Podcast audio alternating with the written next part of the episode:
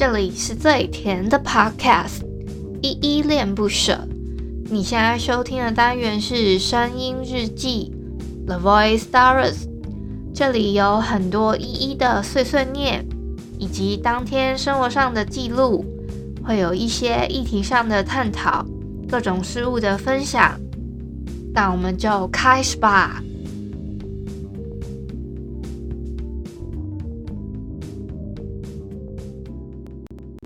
Clouds don't ever let wet rollers until come. The part is just a part, and something done, done. No praying, looking back.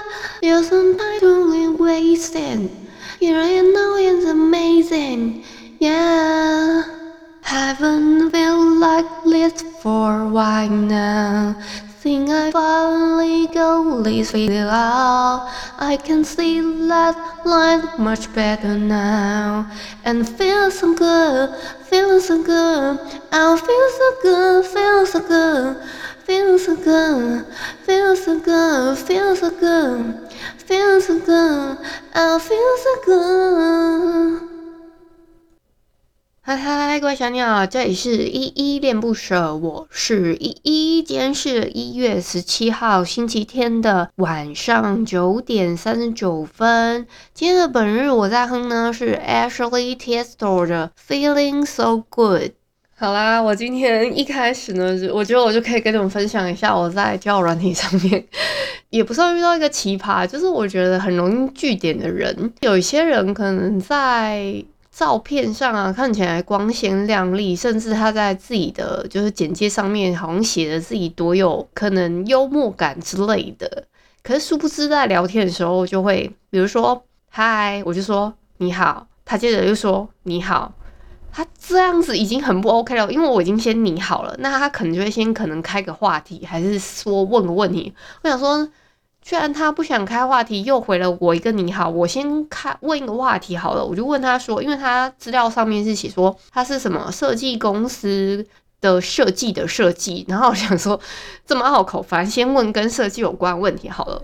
我就问他说，你大学也是念设计相关的呀？他就说不是呢。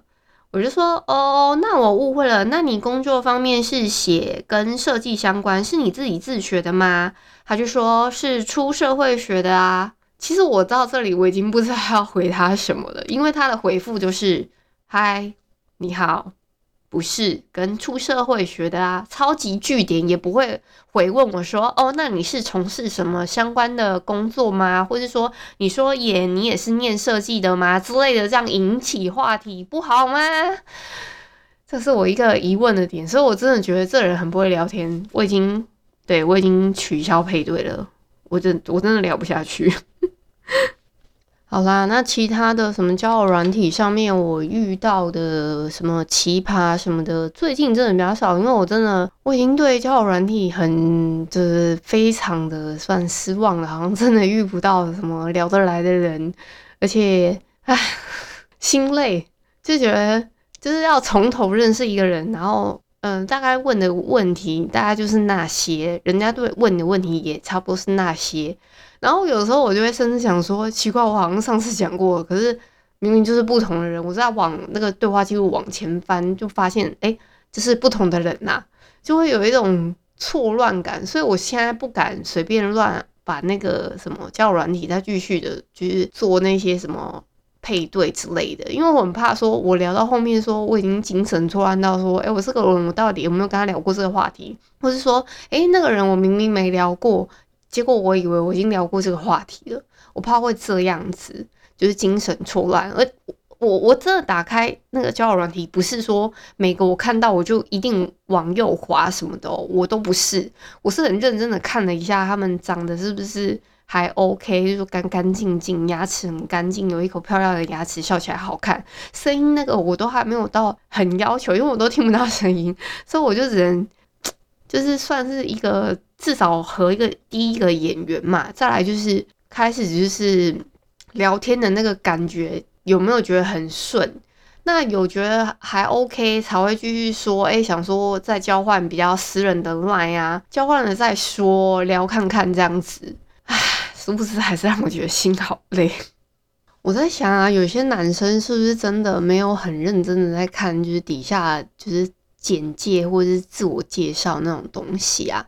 就是看这个女生漂亮哦，然后就往右滑，然后符合自己的审美就一直往右滑，往右滑，或者是有的男的干脆就说，那我就全部往右滑。我昨天分享的有一个什么交友软体的那一种，有一个底下留言就说，我全部都往右滑，但是都没有配对成功。那要不要你先检讨一下，你是不是你自己的照片 PO 的不多呢？像我自己有发现，就是有的人放照片，可能就只有拍什么风景啊，就几乎全部都风景，而且或者是有人只放一张，这个只放一张，到底要怎么看他其他的角度还是什么的啊？你到底是有没有认真想要就是交朋友之类的？我就很一个很纳闷，想说这种人到底要怎么配对成功？我们之前呢、有一个群组里面在聊一个关于算是霸凌的问题吧，我自己就有分享差不多，我自己小时候也算是也有被同学排挤的经验。我自己觉得那个算算排挤也不到霸凌，但是就是会觉得那个时候小时候会会留下一个阴影的感觉。这个话题会开启是因为我们群组里面有一个朋友就说。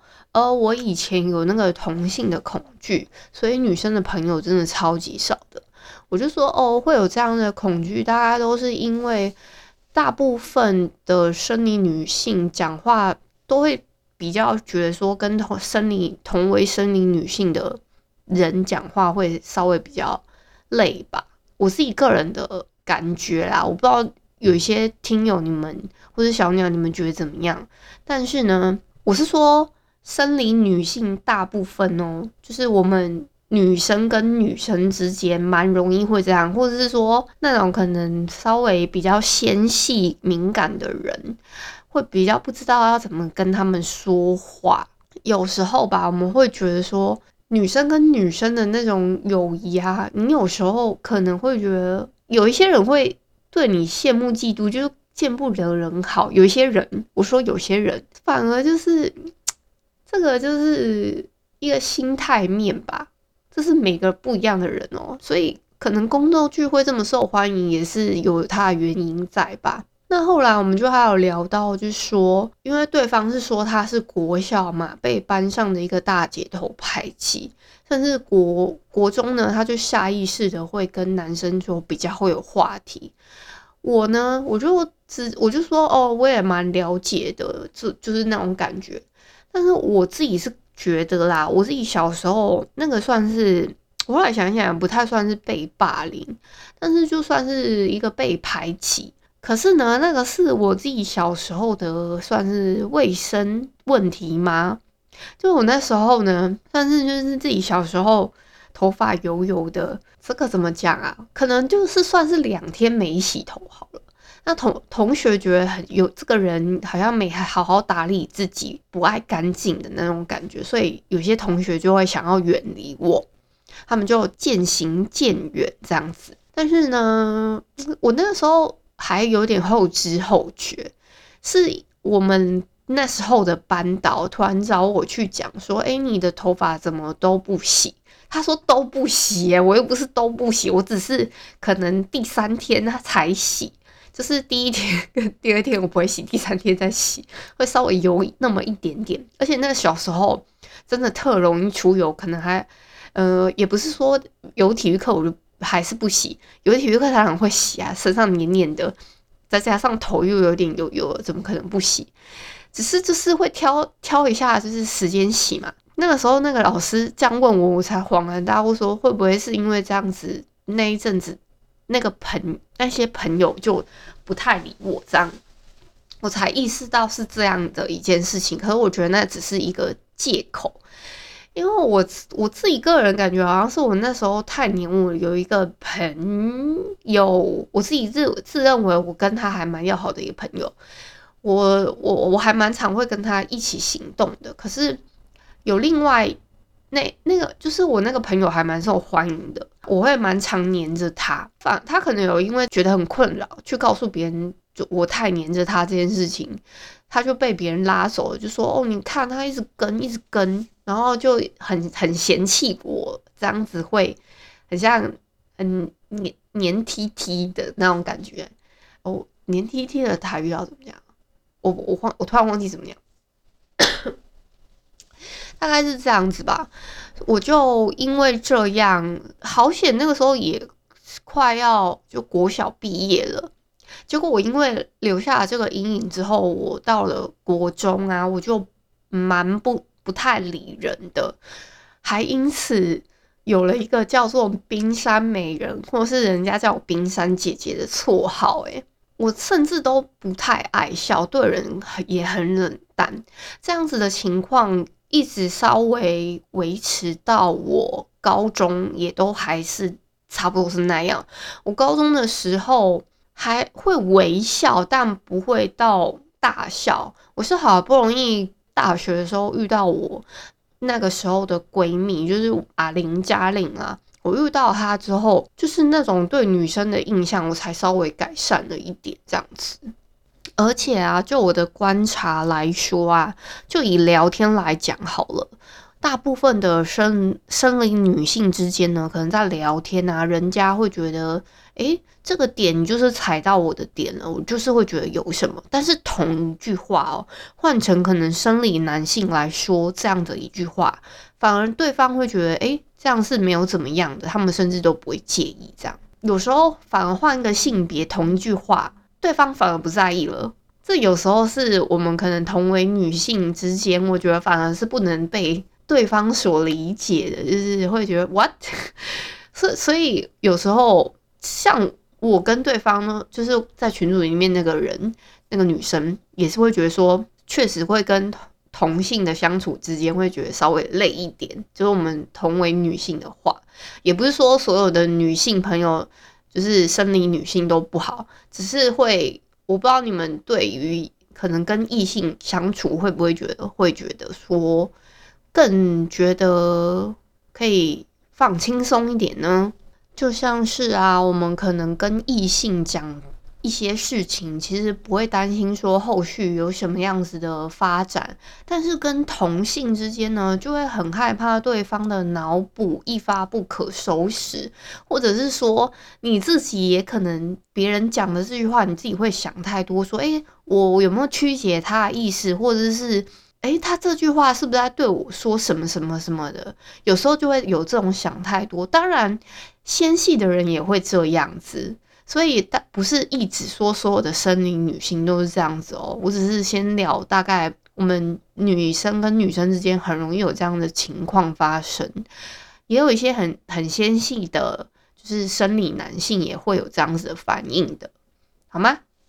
所以啊，我都非常的推荐大家，一定要你要审视这个朋友，你适不适合深交下去，一定要一起去旅行这件事情，真的千万千万的建议你们呐、有一起去旅行过，然后共同患难的，就是那种过程，你你们才能见到的。那种见真章的感觉啦，你们可能要共同规划一个行程啊什么的，是那个时候问题就会冒冒出来，千万不要是那种很像什么毕毕业旅行那种，那个你真的看不出来。还有啊，很想要甄选一下《依依恋不舍》这个节目名称，如果要翻成英文的话，到底要怎么翻译比较好啊？想要问一些那些英文特别。强的朋友，或是说语文能力比较好的朋友们，好不好？帮我回答一下这个问题。如果拿到 Google 翻译去翻译“依依恋不舍”的话，它直接有一个单词出来，诶，这个单词是 attachment 啊。其实我我也是照着 Google 小姐念给我念给你们听而已。那如果是我自己翻译的话，是不是 “Ease carefully love” 是这样子吗？我不知道啊，我自己瞎翻译的，因为我在想说。因为直接翻不舍的话，他会翻其他什么不情愿的爱，爱这个爱跟恋是同一个词嘛，就是 love 嘛，love 的话应该是属于名词吗？反正它不能放在就是形容词的前，形容词跟副词的前面嘛，所以它一定是放在最后。什么 carefully 或是什么什么什么形容词或是副词，会有一个就是这个形容不舍这个词，所以是什么一一什么我，所以我自己想。如果要小心翼翼维护这个爱的话，应该是 E is carefully love 比较适合吗？我不知道，这个是我自己的瞎翻。欢迎各位小鸟可以到我的什么 Instagram 啊，或者什么各大留言处去留言说，诶，依依恋不舍的节目名英文名称到底要怎么命名呢？可以投个稿，投个稿，好不好？今天呢、我一样要来分享一下低卡感情版上面的一篇文章，它的标题是要用 Zong-ly 吗？这个 app 啊，我还特别上网找了一下，说这个到底是什么？